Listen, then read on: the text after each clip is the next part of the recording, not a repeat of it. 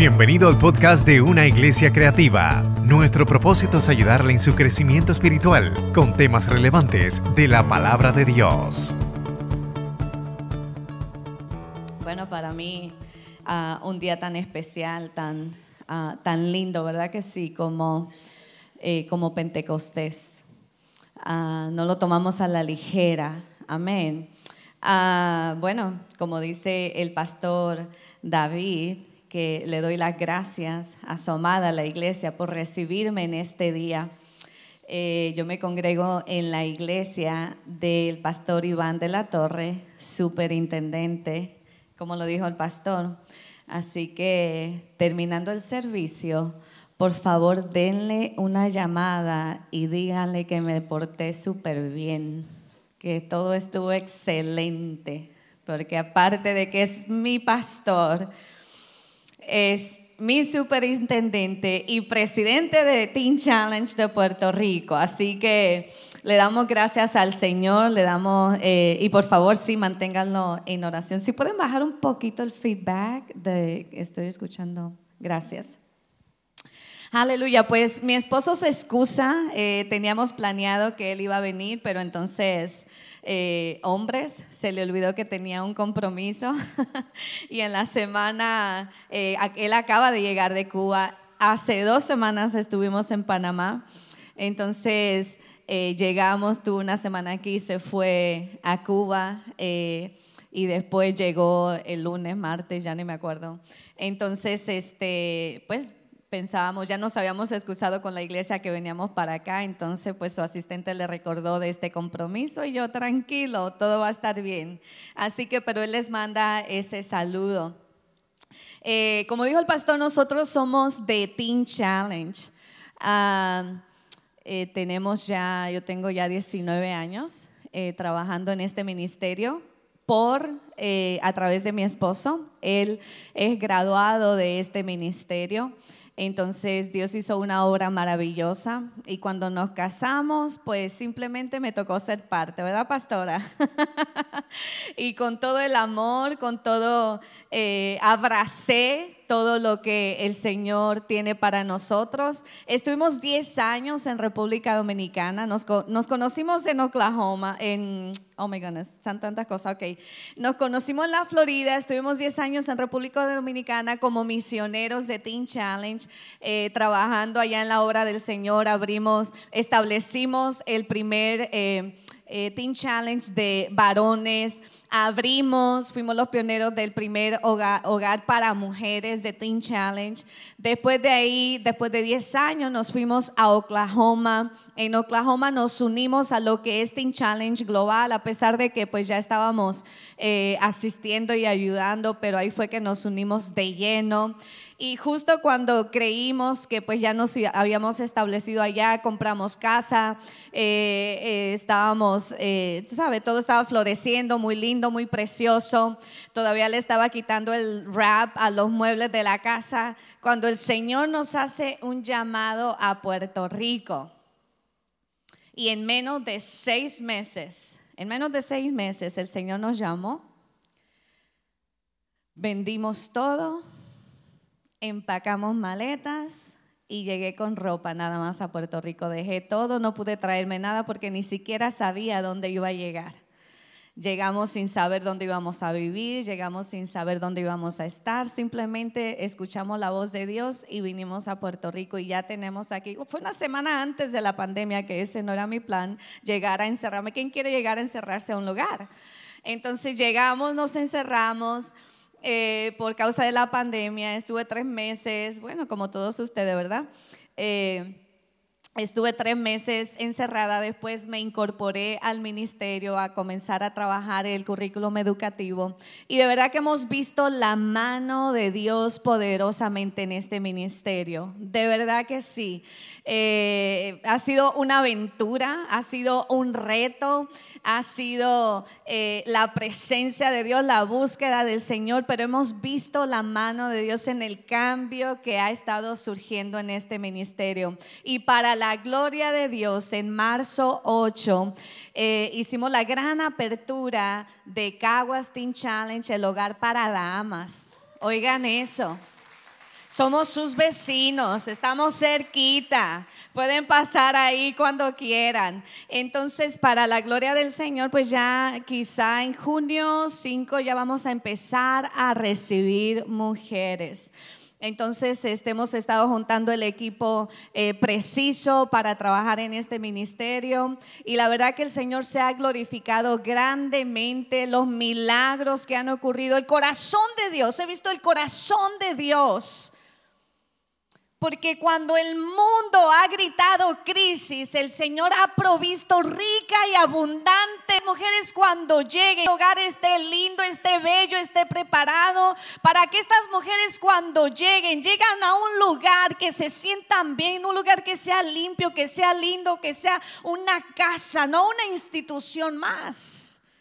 Hemos visto la mano de Dios en esto. Amo lo que Dios está haciendo en el hombre y la mujer que caminan en el llanto silencioso de la adicción.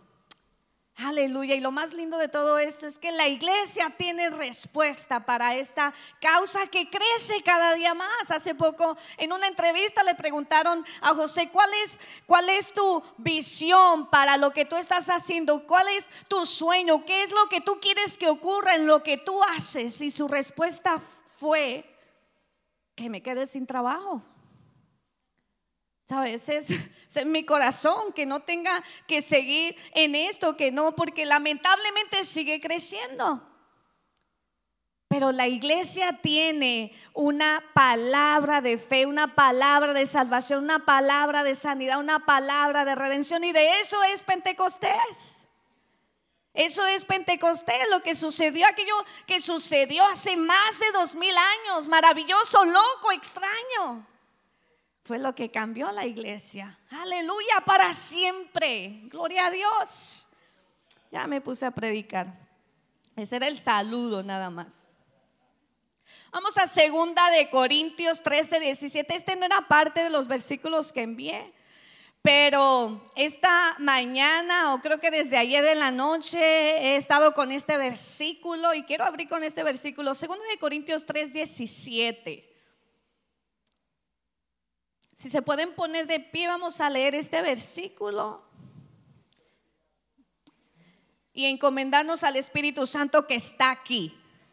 Él está aquí desde que llegué, Él está aquí, la presencia del Señor está aquí. Amén, aleluya, aleluya, aleluya, Dios es bueno. Dice la palabra del Señor, porque el Señor es el Espíritu. Y donde está el Espíritu del Señor, allí hay libertad. Aleluya. Allí hay libertad. Aleluya. Señor, te bendecimos. Te damos gracias, gracias, gracias, gracias, gracias, gracias por tu misericordia, por tu bondad, por tu fidelidad. Gracias por la sanidad de esta joven que volvió al altar. Oh, qué maravilloso eres. Gracias, porque donde tú estás hay libertad. Donde tú estás hay sanidad, donde tú estás hay liberación. Donde tú estás hay nueva vida, donde tú estás hay nuevos comienzos, donde tú estás hay restauración, donde tú estás hay libertad. Donde tú estás las cadenas se caen, los yugos se pudren. Oh Espíritu de Dios. Donde tú estás hay libertad. Oh, qué bella esta libertad. Qué preciosa esta libertad. Qué maravillosa esta libertad. Que estábamos atados y ahora somos libres. Qué bella libertad. Estábamos ciegos y ahora vemos. Qué preciosa esta libertad. Estábamos muertos, pero ahora vivimos eternamente y para siempre. Oh, qué maravillosa esta libertad. Oh Espíritu de Dios, ¿dónde está el Espíritu de Dios? Ahí hay libertad, aleluya. Aleluya, aleluya. Y donde hay dos o tres unidos en tu nombre Oh Espíritu de Dios, gracias Señor, gracias. Gracias por tu presencia con nosotros en este día, Espíritu Santo. Aleluya, en el nombre de Jesús. Aleluya, pueden sentarse. Gloria a Dios. Dios es bueno.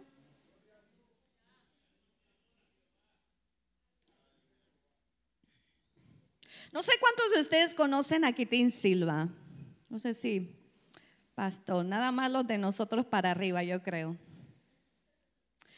Bueno, en realidad yo lo conocí porque hace poco, eh, digo, ya lo conocía, pero hace poco él llegó a visitarnos a, a Teen Challenge. Él es graduado de Teen Challenge de más de 50 años. Todavía ni nacía yo. Se lo dije tres veces y dice, ok, ok, lo entiendo. Él se graduó hace más de 50 años y él nos visitó hace poco a nuestro programa y nos contaba historias de, lo que fue su proceso en Teen Challenge.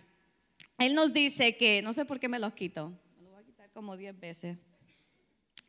Él nos decía que él, o sea, llegaban aquí, los muchachos hacían unos meses de inducción, después los mandaban a Pensilvania, uno de los programas más grandes.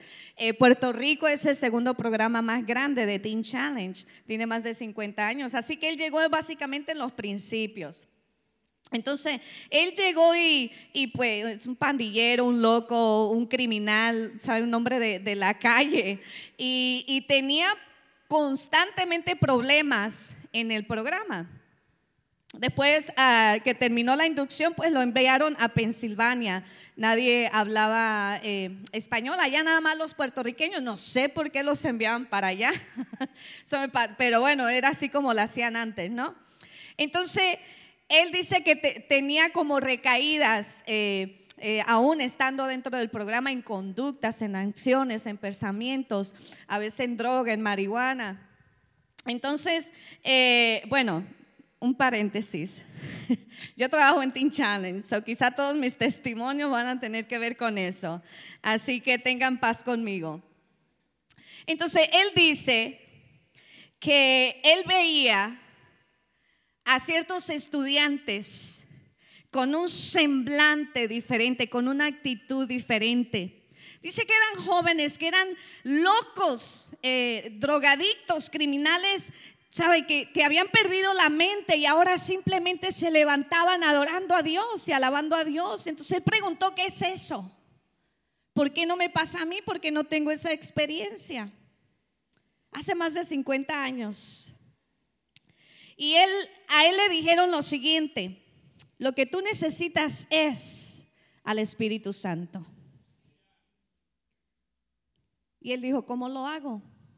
Búscalo, busca la presencia del Señor. Él se comenzó a levantar con un grupo de estudiantes a las 3 de la mañana, ex pandilleros, ex drogadictos, ex de todo. Y empezaron a buscar al Señor, empezaron a orar, a buscar esa presencia, a clamar al Espíritu Santo. Y vino el Espíritu Santo y los bautizó. Y hablaron en nuevas lenguas y fueron llenos de esa presencia poderosa. Y 50 años después ha viajado el mundo entero, ha escrito más de 100 libros. Es un hombre que predica y enseña la palabra que estaba chequeando que tiene quién sabe cuántos volúmenes de diferentes libros de la Biblia. Un hombre en el cual había sido rechazado por la sociedad. No había esperanza para él, no había cambio para él, no había propósito para él. Entonces, hace 23 años mi esposo entró a Teen Challenge. Igualmente él siguió con conductas, con acciones, lo votaron dos veces, lo iban a meter preso aún después de haber estado en el programa. Seguía en el mismo conducta y estilo de vida. Pero vio un grupo que actuaba diferente, que pensaba diferente, que él sabía de dónde venían y él preguntó, ¿qué es? Ah, esto es fácil. El Espíritu Santo. Tú necesitas al Espíritu Santo. Él pidió permiso. Se comenzó a levantar a las 3 de la mañana con un grupo de expandilleros, de exdrogadictos, de hombres que fueron criminales. Y él se levantó y empezaron a clamar a Dios, empezaron a buscar ese bautizo, empezaron a buscar esa presencia, empezaron a buscar ese poder. Y un día después de tres meses de estar levantándose a las tres de la mañana todos los días, llegó ese bautismo del Espíritu Santo y los llenó y los cambió y los transformó. Ese joven que, que, caminaba por las calles de Puerto Rico, que se paraba en las esquinas con un vaso de McDonald's pidiendo un peso para ir a volverse a meter droga. 23 años después ha viajado a muchos lugares, ha sido transformado, ha sido sellado con el poder del Espíritu Santo y hace poco Hace poco yo estaba en el programa mirando a nuestros estudiantes eh, eh, orando por ellos, intercediendo, y, yo los veía y yo decía, Señor, ¿qué tengo que hacer? ¿Qué, ¿O qué no estoy haciendo? ¿O qué está pasando? Eh, para que estos muchachos sean bautizados con el poder del Espíritu Santo. No me acordaba de esto. ¿Qué hago? ¿O, qué, qué intento? ¿O cómo le hacemos? Y el Señor me contesta con esta palabra. No hay una técnica nueva de cambio. Lo mismo que sucedió hace dos mil años, que cambió radicalmente a la iglesia, es lo mismo que cambiará a estos jóvenes el día de hoy. Y es lo mismo que traerá el cambio a esta generación que no conocen el poder de Dios a través del Espíritu Santo. Es lo mismo, no hay otra técnica. Y ahí me trajo la historia de Kitin Silva, la historia de mi esposo, mi historia y miles de historias. Pero lo hemos dejado ahí en una historia, en un tiempo pasado, en algo que sucedió. Y hay una generación completa que no conoce el poder de Dios. ¿Cuál es nuestra responsabilidad como iglesia? Para ver ese poder manifiesto en la vida de nuestros jóvenes, en la vida de los niños, en la vida de los adolescentes, en la siguiente generación, en los nuevos que llegan. Yo venía entrando por, por esta comunidad que cree, yo dije, ¿a dónde voy? Y venía entrando siguiendo el GPS. Y yo dije, qué bendita, qué bendecida es esta comunidad, que tiene un faro aquí arriba que tiene una luz que puede salir y declarar palabra a cada casa que lo rodea, a cada familia que la rodea, a cada, por donde usted baje, cada vez que usted suba, bendiga esa comunidad. En la espera de una promesa. Ese es el tema que quiero compartir con ustedes en este día, preparando un lugar para la visitación del Espíritu Santo. ¿Qué sucedió para que el Espíritu Santo se moviera a su antojo en el aposento alto en la vida de los discípulos? ¿Qué pasó? Vamos a leer Hechos 2. Voy a abrir esto porque está caliente. Dice, cuando llegó la fiesta de Pentecostés, 1 al 7, Hechos 2, 1 al 7. Todos los creyentes se encontraban reunidos en un mismo lugar. De repente, diga conmigo de repente, un gran ruido que venía del cielo. ¿De dónde venía? O sea que todo ruido extraño que no venga del cielo, lo Tenemos que tener oído atento para estar claro de dónde viene ese ruido extraño. Amén. Dice, como un viento recio resonó en toda la casa donde ellos estaban. Y se les aparecieron lenguas como de fuego. Y sobre cada uno de ellos se asentó una. Y todos, ¿quiénes? Aleluya. Dice que todos fueron llenos del Espíritu Santo. ¿De qué fueron llenos? Y comenzaron a hablar en otras lenguas según el Espíritu hacía que hablaran. Escucha esto, iglesia. Cada vez que hay una llenura del Espíritu Santo, hay un nuevo comienzo. Dice que vivían en Jerusalén judíos cumplidores de sus deberes religiosos, que habían venido de todas partes del mundo. La gente se reunió al oír para oír aquel ruido extraño. Aleluya. Y no sabían qué pensar porque cada uno oía a los creyentes hablar en su propia lengua. Esto es poderoso porque el Espíritu siempre hablará el idioma que la gente entienda de acuerdo a su necesidad. Amén. Dice que eran tales su sorpresa y su asombro que decían, ¿acaso no son estos los Galileos? ¿Acaso todos estos no son lo que están hablando con nosotros? ¿Cómo es que o los oímos hablar en nuestras propias lenguas? Dice el 12. Todos estaban asombrados sin, sin saber qué pensar y se preguntaban, ¿qué significa todo esto? Esto este versículo, cada vez que lo leo, cada vez que lo estudio, cada vez que lo proceso, ministra tanto a mi corazón porque dice que el Espíritu hablaba el idioma de cada uno. Quiere decir que el Espíritu habla la necesidad, habla de acuerdo a la necesidad de cada uno de nosotros. Nosotros somos el vaso que el Espíritu usa para que la palabra sea declarada. Amén. Tengo una pregunta para ti en esta mañana. ¿Anhelas ver el mover de Dios? Yo sé que sí. Pero tú sabes que iglesia, nosotros somos responsables de crear un ambiente para los milagros y el mover de Dios. Nosotros somos responsables de preparar el aposento alto para la manifestación del Espíritu Santo. Es verdad que Él ya vino y está con nosotros.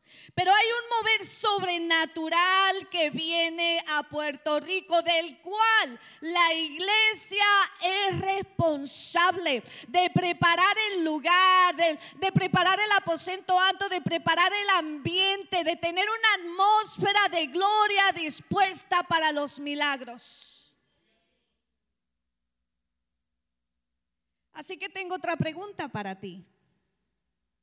¿Qué te ha dicho Dios en esta temporada? ¿Tienes una promesa de Dios? ¿Has visto una visión? ¿Te ha revelado el Señor en esta temporada algo nuevo para tu vida, para tu casa, para tu familia, para tu iglesia? ¿Qué te ha dicho Dios acerca de Puerto Rico? Porque ciertamente Dios está hablando. Nosotros estamos en un periodo de lo que pareciera como un silencio de Dios, pero Dios no está callado. Hay una preparación del Espíritu Santo a la iglesia, al pueblo de Dios. Él está preparando, el Espíritu Santo nos está hablando, nos está ministrando, está susurrando avivamiento. No sé si te ha pasado, no sé si lo has escuchado. Desde que llegué a Puerto Rico, lo percibí, lo vi, lo, sentí. Yo se lo dije al pastor, le digo, pastor, yo veo a Puerto Rico como el Juan de la Biblia, como el que se puede recostar en los brazos del maestro, como que el que puede abrir la boca y él responde, pero Puerto Rico no lo sabe. No sabe la gracia que tiene de parte de Dios. Hay una gracia especial que no la he visto en otro lugar. Aleluya. ¿Cuántos de ustedes han orado por milagros que tan solo vemos de lejos? ¿Cuántos de ustedes anhelan ver esos testimonios que nada más se escuchan a la distancia? ¿Cuántos de ustedes están listos ya para ver ese mover de Dios. Oh Espíritu de Dios. Oh Espíritu de Dios.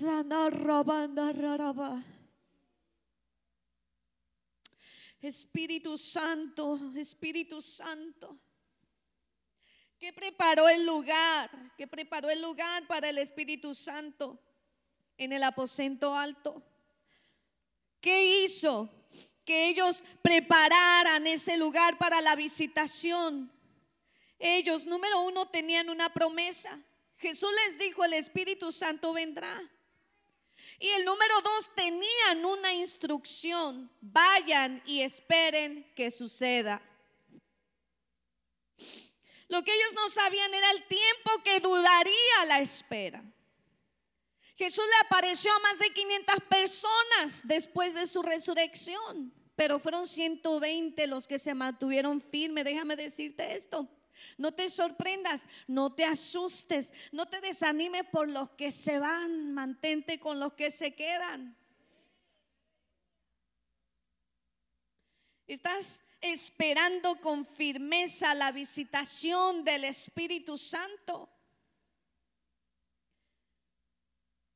Vamos al punto uno que dice que ellos esperaban unánimes. Eso prepara, hermanos, iglesia, eso prepara un ambiente para la visitación del Espíritu Santo, esperar unánimes. Hechos 2.1. Dice, cuando llegó el día de Pentecostés, estaban todos unánimes en un mismo lugar. La palabra unánimes quiere decir un mismo sentir, una misma causa, un mismo propósito, una misma intención. Quiere decir que todos estaban juntos en alianza, había un acuerdo. Ellos abrazaron una promesa y se dejaron llevar por la instrucción. Escucha, si queremos ver el mover de Dios, debemos estar en un mismo sentir. Es necesario estar en un mismo sentir. Debemos estar de acuerdo en lo que queremos ver como iglesia. Debemos estar de acuerdo con la visión pastoral, con la visión de esta casa. Debemos estar de acuerdo con la palabra de Dios que dice su palabra. Aleluya. No puede haber dos visiones, porque indiscutiblemente unos seguirán la promesa y otros seguirán la imaginación, la emoción, el sentimiento o la idea personal que se han formado. Hay una visión. Y si queremos ver al Espíritu Santo moverse con poder, debemos caminar bajo la sombrilla de la cobertura de esta casa. Tener un mismo sentir es indispensable para el mover del Espíritu Santo. Primera de Corintios 1:10 dice, les ruego, mis queridos hermanos, por el nombre de nuestro Señor Jesucristo, que todos se pongan de acuerdo para que no haya divisiones, sino que estén enteramente unidos en un mismo sentir, en una misma causa, en un mismo propósito. Eso trae el mover de Dios. Aleluya. Cuando se espera, se debe esperar en unidad. La unidad en el espíritu que trae un mismo sentir.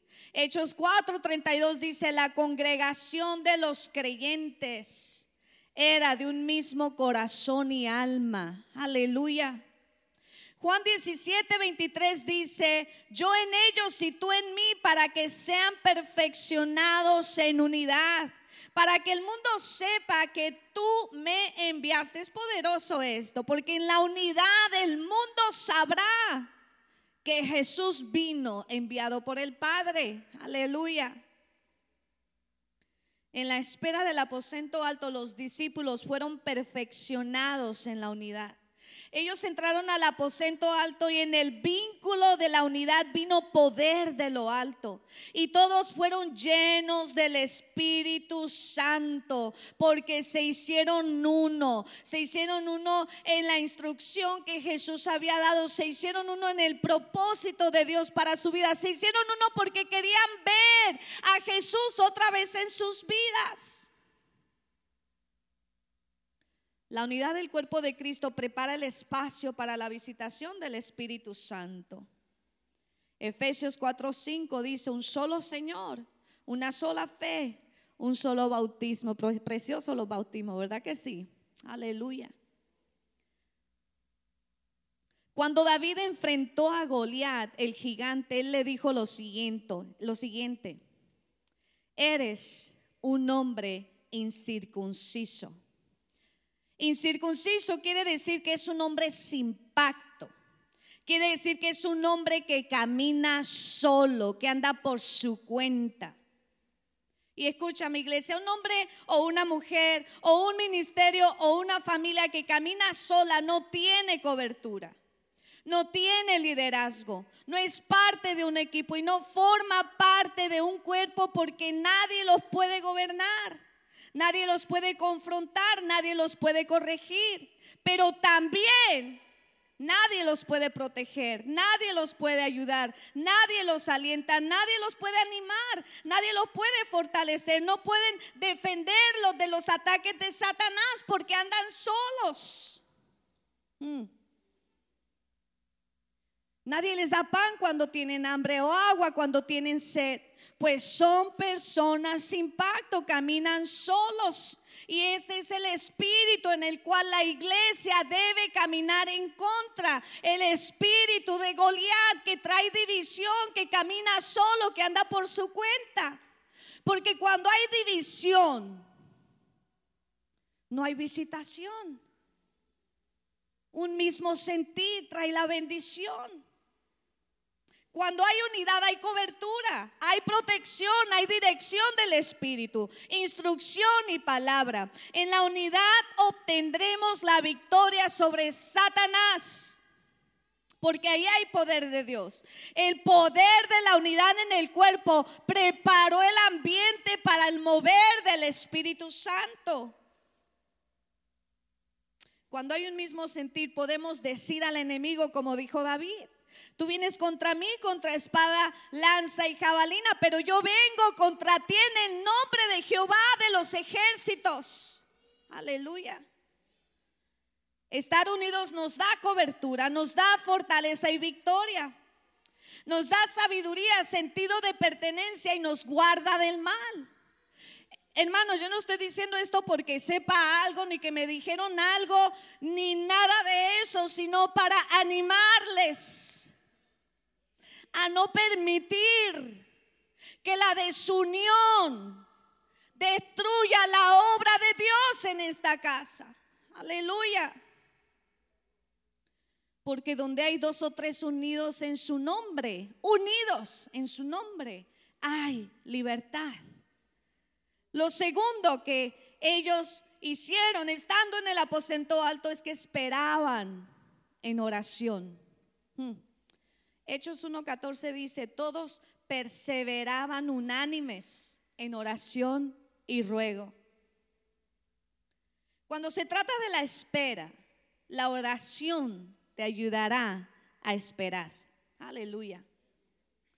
Es interesante ver que ellos tenían la promesa de la boca de Jesús. Jesús mismo lo dijo, vayan a Jerusalén y esperen la promesa de lo alto. Pero como quiera, ellos esperaron en oración y ruego. Cuando Dios nos, nos da una instrucción de qué hacer, regularmente soltamos el caso, ya no lo dijo, tenemos la instrucción. Ellos ya tenían la instrucción y como quiera esperaban en oración y en ruego. Hmm. Una de las definiciones de ruego es rugir. Me encantó es rugido, es grito. O sea, te sales de tu entorno, te sales de tu comodidad, te sales hasta de tu clase, te sales, sabe, de tu porte, te sales y empieza un rugido, empieza un clamor, empieza un grito que va más allá inclusive de lo que tú puedes expresar, empieza un clamor al Padre, al Hijo, al Espíritu Santo. Ellos estaban en un punto que no se entendía ni uno ni otro lo que decían, estaban rugiendo, aleluya, estaban en oración. O sea que no tan solo oraban en el aposento alto, sino que estaban clamando, gimiendo la presencia de Dios. Cuando se trata de preparar un lugar para la visitación de Dios, debemos esperar en oración y clamor. Queremos ver el mover de Dios, la visitación de Dios, un derramamiento del poder de lo alto es en el espíritu de la oración, del clamor, de la intercesión. Aleluya. La postura de un corazón que ora es la de aquel que está a la expectativa del mover de Dios. Aleluya. Estás a la expectativa esperando que Dios haga algo. Estás a la expectativa, llegas a la iglesia clamando, dando gloria a Dios y dando gracias a tu casa cuando te levantas por la mañana la expectativa. Señor, estoy en tus manos, no sé qué vas a hacer hoy, pero dame discernimiento para poder discernir tu voluntad para mi vida hoy. Me voy al trabajo, Señor, pero estoy a la expectativa. Me voy a la iglesia, me voy a la calle, me voy al cine, a donde me vaya, pero estoy a la expectativa de lo que tú quieras hacer conmigo. Aleluya. Cuando se trata de rogar a Dios, llegará un momento en que ya no podrán salir palabras de nuestra boca, sino que habrá un clamor del alma, aleluya. Un clamor del alma que dice la palabra que a veces ya no sabemos qué decir, pero el Espíritu viene y empieza a clamar por nosotros y empiezan a salir sonidos indecibles que no podemos expresar. Fíjate de que hace poco, yo estaba temprano en la mañana eh, orando, me levanté orando y, y, yo sentía que el Espíritu me decía que orara en lenguas y, y yo quería orar escuchándome, o sea, yo en, mi, en español, en mi idioma y el espíritu como que me decía en lenguas, pero yo, yo creí que era yo, como yo, espérate, no, tengo orar con, orar con entendimiento. Entonces el Espíritu Santo me dice, tú sabes por qué hay tanta confusión y división y tanta cuestión en contra del hablar en lenguas. Yo me quedé así. ¿Por qué? Porque es un idioma que Satanás no entiende. Es un lenguaje que él no entiende, que no discierne. Cuando tú llegas a ese punto de oración en la presencia de Dios, él se vuelve loco porque no sabe qué estás diciendo. Porque es un lenguaje nuevo que Dios te dio a ti nada más. Y él no sabe lo que tú estás hablando con Dios. Y hemos hecho doctrinas acerca de este tema que está en la palabra de Dios. Aleluya. Él no entiende. Cuando tú llegas a ese punto de clamor, ya es algo entre tú y Dios, ya es algo que el Señor está estableciendo en tu casa, en tu familia, con tus hijos, con tu comunidad. Aleluya. Ellos llegaron a un punto que nada más decían, Espíritu Santo, ven. Danos de tu poder para predicar tu palabra. No podremos hacerlo solos, hermanos. Ellos estaban escondidos, estaban en el aposento alto orando. Los podían matar, habían matado a su maestro, habían matado a su Señor, habían matado a Jesús. Ellos estaban clamando, clamando, clamando, clamando, clamando, clamando, aleluya. Ven Espíritu Santo, bautízanos. Ellos sabían que eso que no conocían era lo que los iba a acercar a Jesús. Aleluya. Jesús se había ido, lo habían visto. Pero esperaban esa promesa porque a través del Espíritu Santo volvían otra vez al Padre, había comunión con el Padre. Aleluya. Ellos todavía no habían sido llenos del Espíritu Santo. No sé si te has sentido así alguna vez en tu vida. No sé si has estado en ese punto de tu vida donde sabes que necesitas desesperadamente esa llenura del Espíritu Santo. Aleluya esa presencia del Espíritu Santo. A veces caminamos secos, secos, áridos, con nuestra alma árida de la presencia del Señor. No sé, no, no porque me lo contaron, porque lo leí, lo sé. Cuando tenemos al Espíritu Santo, que hay una promesa que de nuestro interior correrá ríos de agua viva, donde Jesús dijo, si bebes de esta agua no volverás a tener sed jamás. jamás. Aleluya. Jesús les había enseñado a orar. Ellos sabían cómo hacerlo. Los discípulos estaban en peligro de muerte, estaban bajo amenaza. En cualquier momento pudieron haber entrado los maestros de la ley y matarlos. Pero ellos se quedaron allí fieles a la promesa en oración y ruego, creyendo en las palabras de Jesús, conectados con el Padre. Ellos clamaban, ellos oraban, ellos rugían, ellos gritaban, ellos se les olvidó lo que se pudiera pensar de ellos, se les olvidó. Estaban en la presencia del Señor, clamando por esa visitación, que llegara ese poder, aleluya. Jeremías 29, 12 dice, entonces ustedes me invocarán y vendrán a suplicarme y yo escucharé. Aleluya, esa es una promesa para nosotros, iglesia. Me invocarán y yo escucharé. Aleluya. Jeremías 33, 3 dice, clama a mí, yo te responderé. Aleluya. Clama a mí y yo te responderé. Y te daré, te daré a conocer cosas grandes y ocultas que tú no conoces. Hay muchas cosas que todavía no conocemos, que no se nos han sido reveladas porque no ha habido un clamor a Dios. Aleluya. Mateo 18, 20 dice, porque donde dos o tres se reúnen en mi nombre, ahí estoy yo en medio de ellos. Él está aquí. Pero también está en tu casa cuando oras con tu esposa. Cuando oras con tus hijos, también está en tu trabajo cuando oras. Donde tú estés. El Espíritu de Dios está ahí. Y donde Él está hay libertad. Hay sanidad. Hay bendición, hay vida eterna.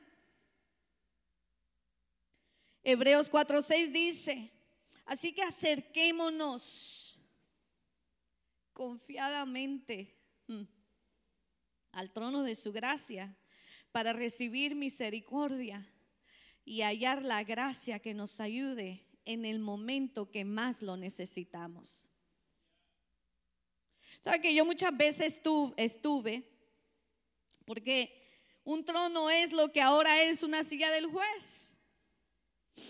Yo estuve muchas veces delante de una silla del juez, esperando sentencia, a ver qué iban a hacer conmigo, a ver qué me iban a dar, a ver qué iba a pasar. Pero cuando aquí la palabra me dice mm, que nos acerquemos confiadamente, yo no podía ir confiadamente delante de un juez. Estaba en deuda, había infringido la ley. Pero aquí la palabra me dice que me acerca a este trono donde está el rey de reyes y señor de señores. Porque ahí yo voy a recibir misericordia. Ahí yo voy a recibir palabra. Ahí yo voy a recibir fortaleza. Ahí yo voy a recibir ayuda. No voy a ir a este trono para ser juzgada, sino para recordarme que soy liberada para recordarme que soy restaurada, para recordarme que tengo vida eterna, para recordarme que todas mis faltas han sido clavadas en la cruz. Aleluya. Este trono de gracia está disponible para nosotros, iglesia. Está disponible para ti, para tu casa para tu matrimonio, para tu familia, está disponible para tu comunidad.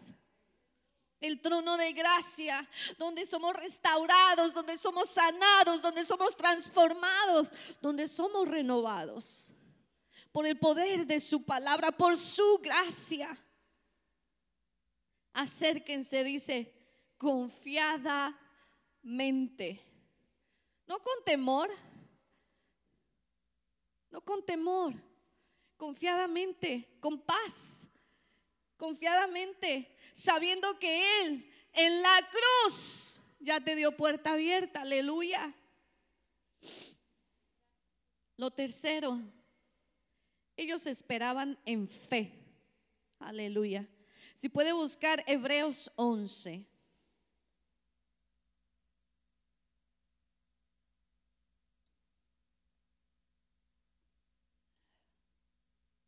Dice, versículo bien corto, bien pequeño, que la mayoría de los cristianos que llevan más de un año en el Evangelio, yo creo que hay que aprendérselo. Es pues la fe, la certeza de lo que se espera, la convicción de lo que no se ve, porque por fe recibieron aprobación los antiguos. Hmm. Si quieres ser aprobado por parte de Dios, debes de caminar y esperar en fe. Hmm. Vamos a hablar un poquito de la fe y este es mi último punto. Pero no quiere decir que sea el más corto. La fe.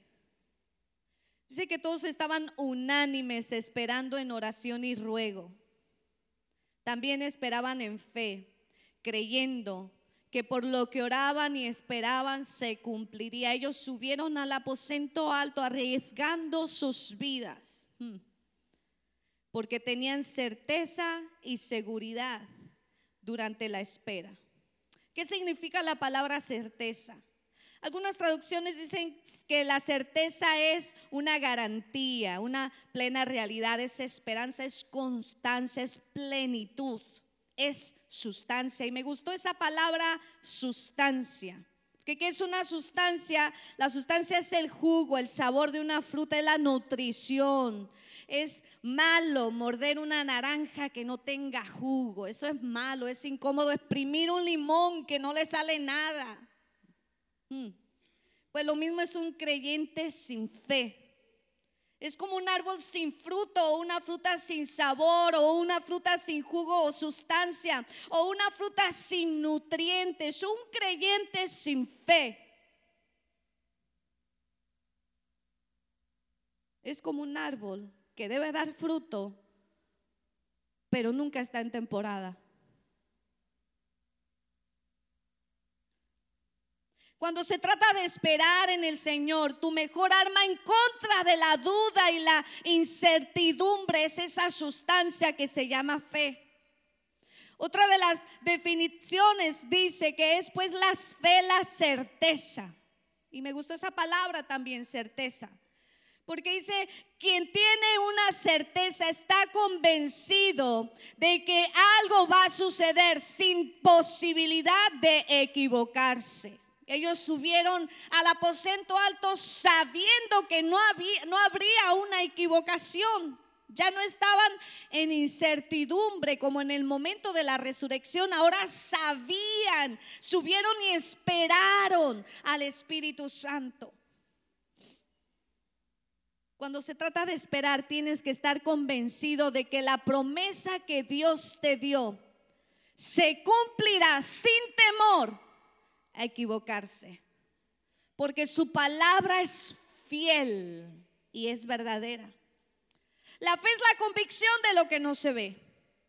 Algunas traducciones traducen convicción de la siguiente manera. Demostración, convencimiento, evidencia, comprobación, seguridad.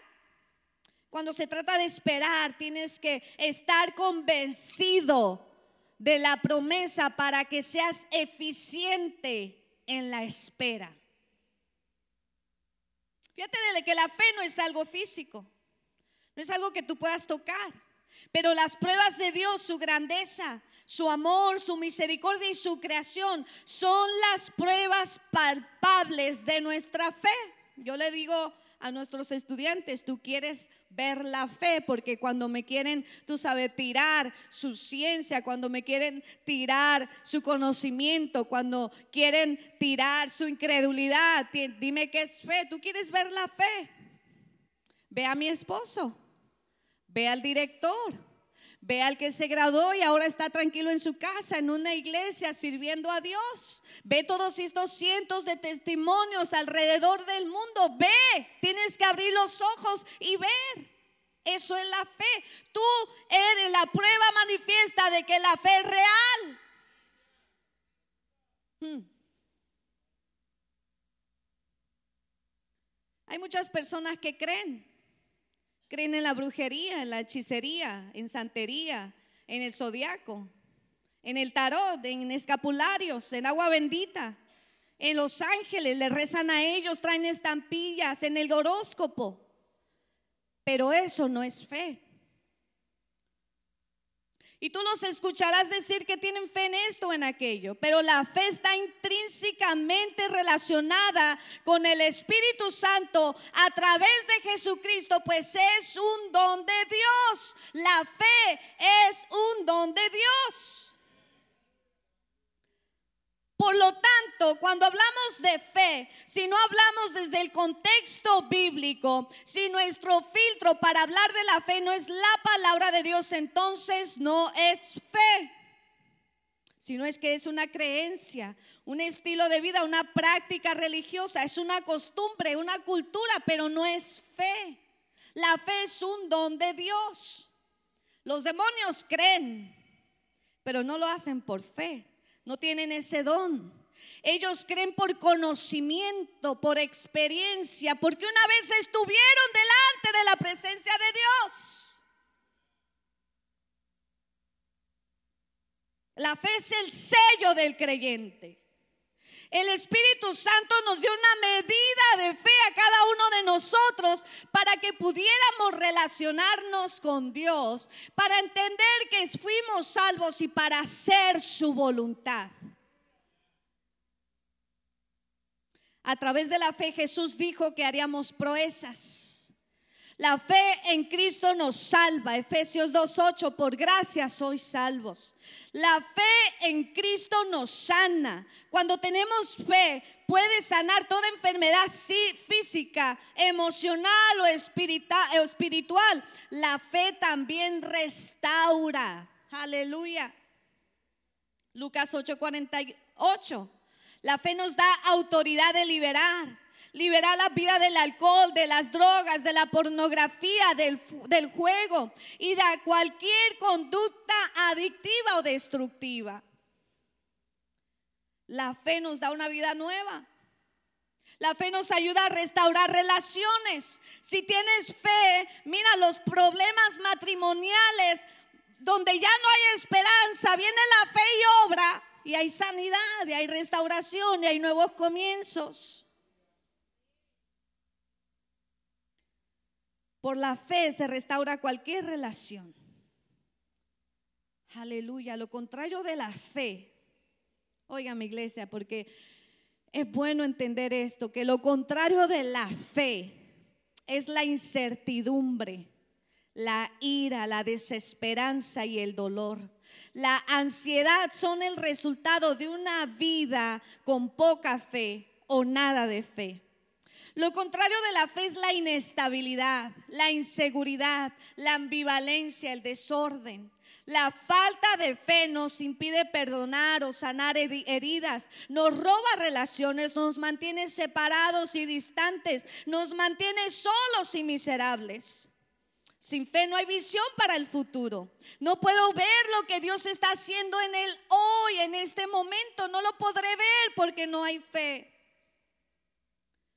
Cuando no camino en fe, dejo de mirar hacia arriba para buscar ayuda y comienzo a mirar a los lados para buscar culpables.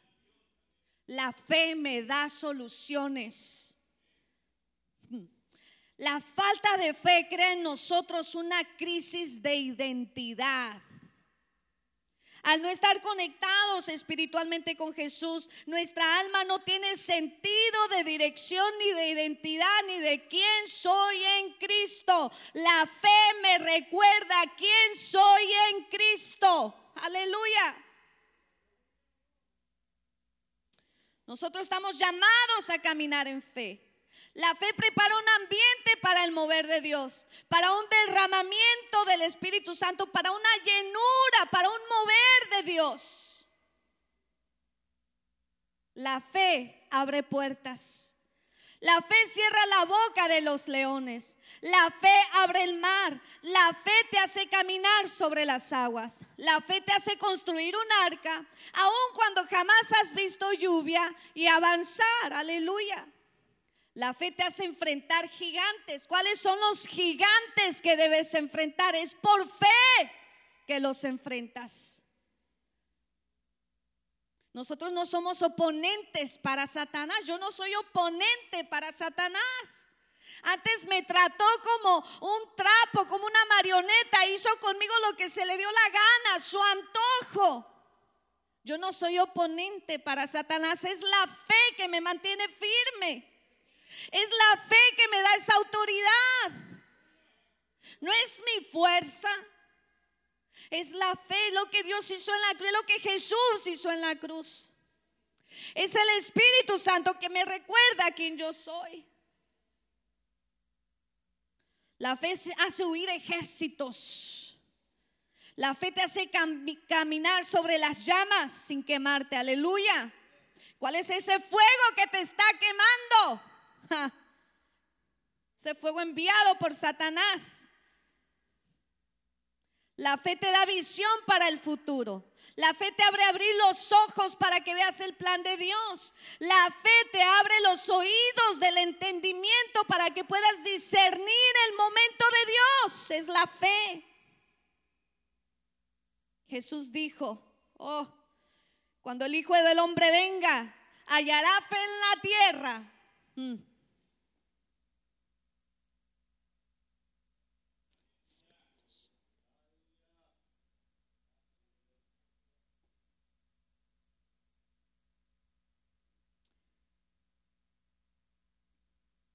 Por la fe tengo una relación con Jesús. Por la fe tienes una relación con Jesús. Por la fe recibí al Espíritu Santo. Por la fe tengo comunión con el Padre.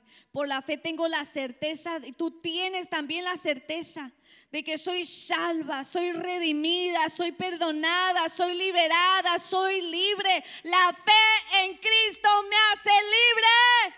Aleluya. La fe en Cristo te hace libre. Por medio de la fe se rompen ataduras, maldiciones generacionales, ligaduras del, alma. La fe en Cristo sacude las tinieblas, conmociona los cimientos y establece el reino de Dios aquí en la tierra. Aleluya. Por medio de la fe yo soy nueva criatura.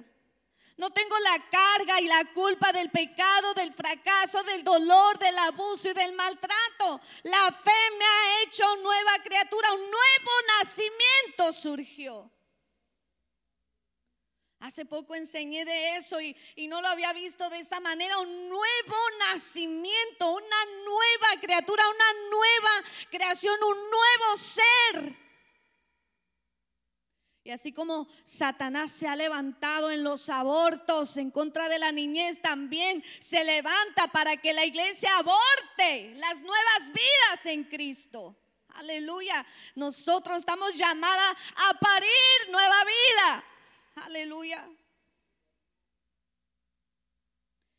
Aleluya. Por medio de la fe pertenezco al cuerpo de Cristo. Soy parte de una familia, la familia de la fe. Por medio de la fe, te recuerdo que no estás sola, no estás sola iglesia, no estás desamparada, no estás abandonada. Tienes una familia que constantemente ora por ti, eres parte de un cuerpo alrededor del mundo. Eso es algo glorioso, es algo bello, es algo que le recuerdo yo constantemente a nuestros muchachos. Tenemos más de 1.400 programas, tenemos más de 25 mil estudiantes alrededor del mundo que están clamando por ustedes. Clamen también por ellos. Somos parte de algo glorioso. Que el enemigo no te diga otra cosa. Aleluya. Aleluya. Por la fe tengo cobertura. Soy parte de un cuerpo que es nada más y nada menos que la novia de Cristo, su iglesia, su amada, aquella por la cual Él murió en la cruz. Aleluya. La fe me ha dado la victoria en las más grandes batallas. La fe me ha hecho más que vencedora. La fe me ha dado una vida abundante. Aleluya, no es que no tenga problemas. Pero tú sabes que yo tenía problemas antes de Cristo. Y muchos. Y después que me convertí, ¿qué crees?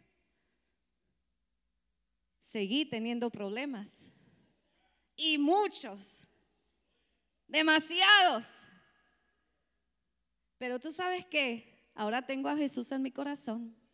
Tengo una mente renovada tengo al Espíritu Santo, tengo la palabra de Dios, tengo un cuerpo de creyentes que ora por mí, que me levanta la mano, que me dice, no estás sola, estoy contigo, estamos orando, creemos en lo que Dios está haciendo, llámame si necesitas algo, aquí estamos para servirte, para ayudarte, para bendecirte. Oh, qué bella es esta fe. Aleluya. Oh, si Satanás te está susurrando soledad y desesperanza, repréndelo en el nombre de Jesús. No camines solo o sola o en desesperanza. No camines en soledad, mujer. Eres parte de algo precioso y maravilloso. Aleluya. La Biblia dice que nuestra fe vence al mundo. Aleluya. Nuestra fe vence al mundo. Aleluya. Nuestra fe vence al mundo. Aleluya. Somos más que vencedores por medio de la fe. La fe me hace ver la belleza en lugar de cenizas. Me da aceite de gozo en lugar de espíritu angustiado. Aleluya. Somos victoriosos por medio de la fe. Los discípulos tenían fe en la promesa de un consolador. Todo el tiempo que Jesús estuvo con los discípulos, les habló de este consolador, los llenó de esperanza. Les dijo, les conviene que yo me vaya porque les enviaré un consolador. Jesús de repente se les aparecía, se les desaparecía, no sé, sabe, de repente como que decían checking out, de repente decía see you later, later y se iba por ahí a estar en, la presencia de Dios, a estar hecha, necesitaba su espacio para conectarse con Dios y, y de repente, ¿dónde está Jesús? Oh, bendito Dios. Les conviene que yo me vaya. Oh, porque yo envío un consolador que les recordará en cada proceso, en cada circunstancia, en cada crisis, en cada prueba que yo estoy con ustedes, que no los he dejado solos. No estamos solos, no estamos solos, no estamos solos. Tenemos un consolador. Tenemos un consolador al Espíritu Santo de la promesa.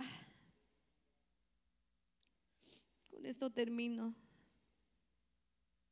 El Espíritu Santo no es un espíritu deambulante que está buscando dónde posarse.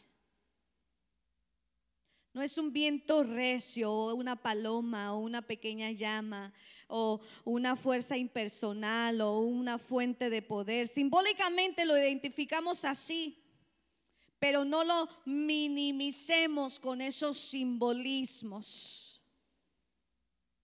El Espíritu Santo es la tercera persona de la Trinidad. Tercera no porque sea la más pequeña, o porque represente menos valor o poder, o porque sea el asistente del Padre o del Hijo, sino porque fue la última persona que se reveló a la humanidad.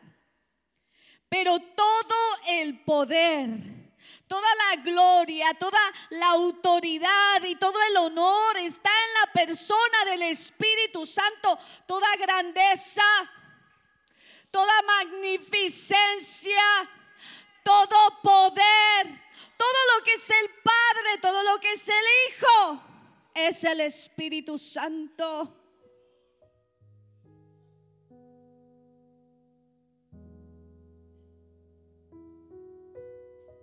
Y Él me ha hecho a mi iglesia y te ha hecho a ti su templo.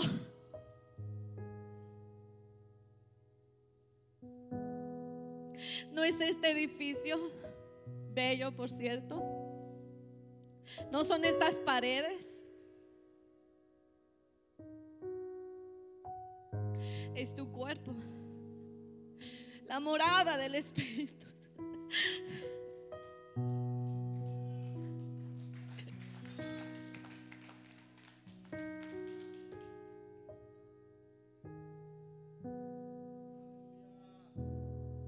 La morada del Espíritu cuerpo,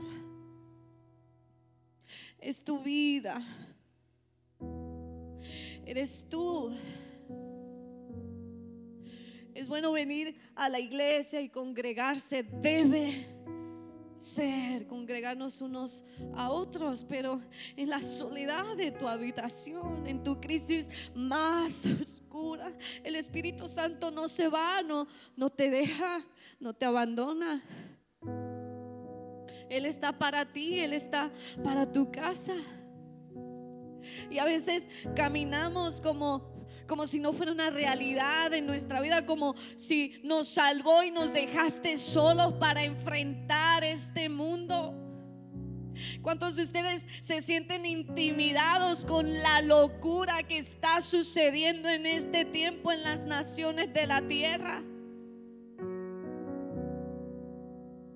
Donde nos están arrancando la identidad de lo que Dios creó en nosotros delante de nuestros ojos. Pero Él sigue obrando. Él sigue obrando. Sabes de que cuando estaban en el aposento alto, cuando vino el Espíritu Santo y hubo una manifestación, unas personas eran tocadas, eran llenas del poder de Dios, milagros, sanidades, liberación, salvación. Pero había un grupo de personas que miraban desde afuera con incredulidad que se mofaban, que podían ver el poder de Dios manifiesto y miraban desde afuera. No te quedes fuera de lo que el Señor quiere hacer en este tiempo. No te quedes fuera, no mires de afuera, no mires de lejos, no mires distante, porque el Espíritu Santo que vino a tu vida y te salvó y te, hizo una nueva criatura en ti y, y restauró una conexión con el Padre. Él tiene cosas grandes y ocultas que aún no conoces, pero anhela enseñártelas. Oh, anhela revelarse, anhela una relación contigo. Aleluya.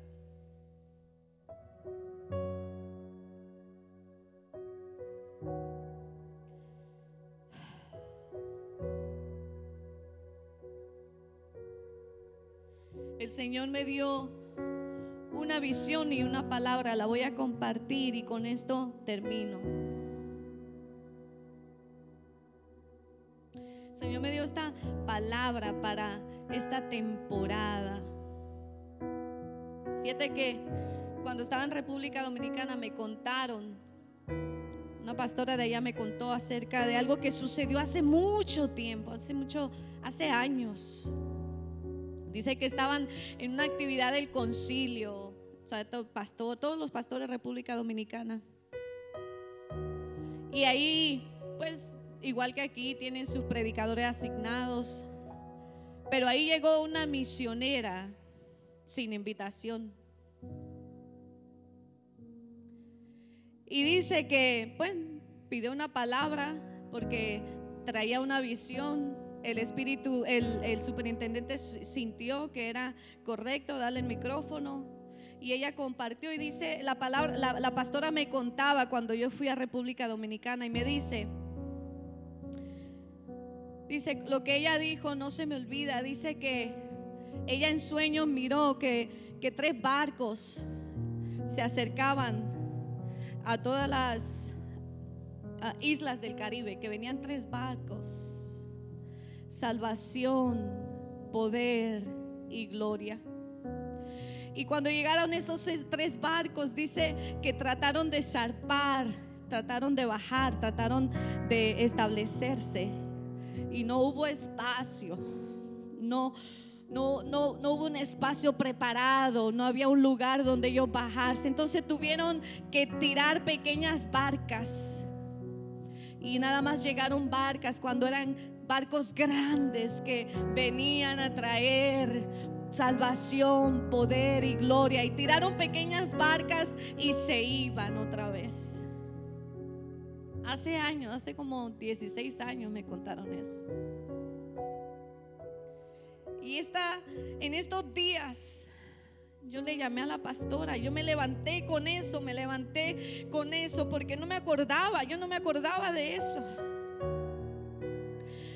No me acordaba de qué era. Y yo le llamo, pastora, ¿qué es lo que había en esos barcos? Ella me dice, ¿de qué hablas? En esos barcos que tú me contaste, ¿qué es lo que había? Salvación, poder y gloria. El Espíritu Santo me decía, estos barcos están merodeando en el Caribe.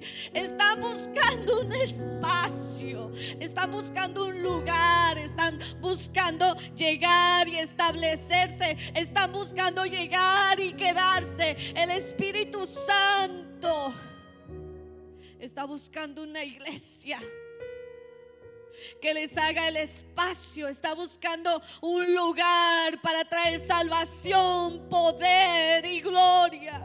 Aleluya. Aleluya. Iglesia, ponte de pie en esta hora. Aleluya. El Señor me dijo lo siguiente. Cuando yo establezco una nueva temporada,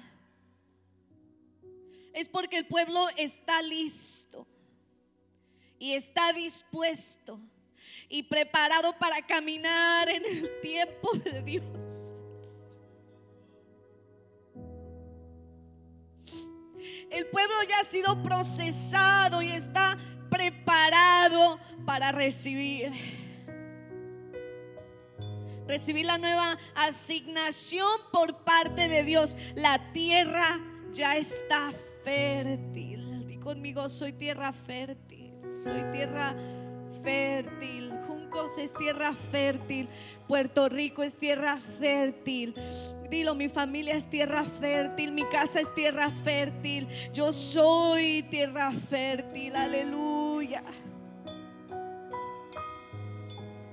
Y me decía, es porque ya abrí puertas, enderecé el camino y la calzada está llana. Él ya hizo el trabajo. Está esperando el lugar. Está esperando el lugar. Él ya hizo el trabajo. Dice, es porque ya hay milagros dispuestos en el ámbito espiritual para que mi pueblo camine en ellos.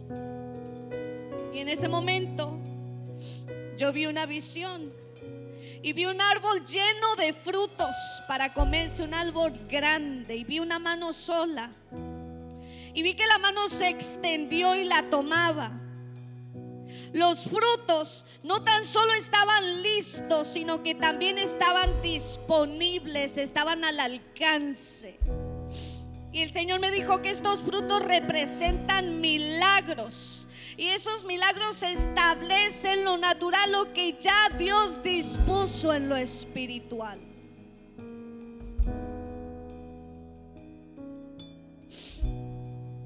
Bendito Dios.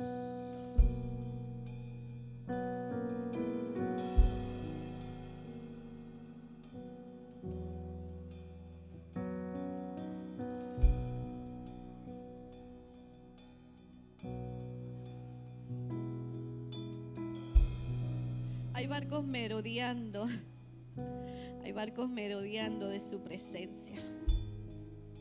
Del poder de Dios. Aleluya. Démosle un espacio al Espíritu Santo. Démosle un espacio al Espíritu Santo. Oh, permite al Espíritu Santo con lo que te ha ministrado en esta mañana, con lo que te ha hablado. Dale ese espacio al Espíritu Santo.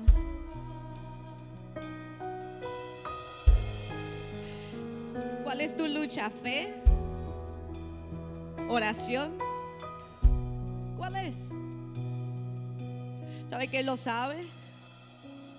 Que tu lucha no está oculta de Él.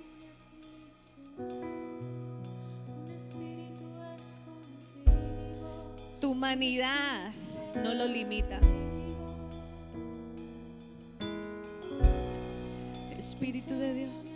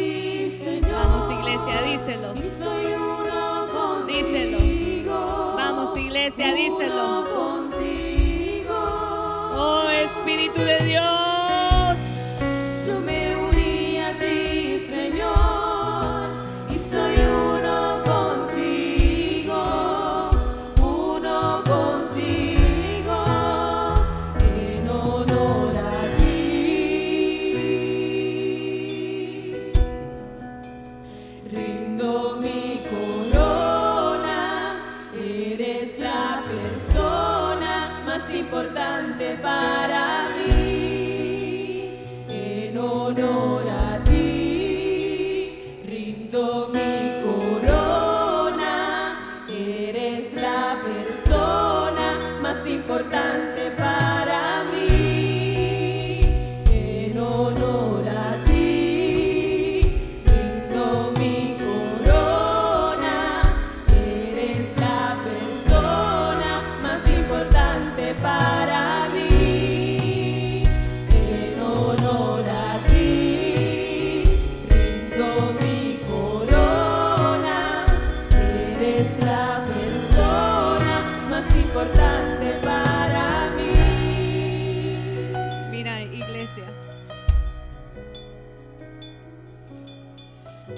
trato especial de Dios.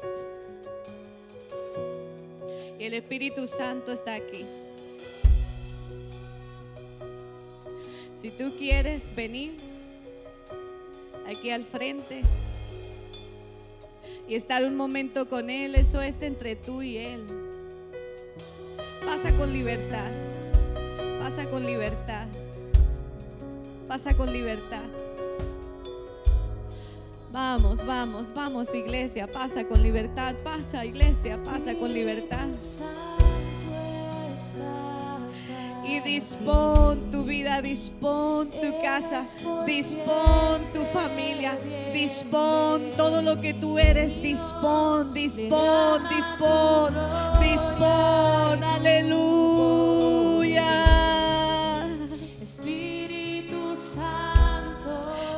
Vamos, iglesia, vamos, vamos, vamos. Vamos, vamos.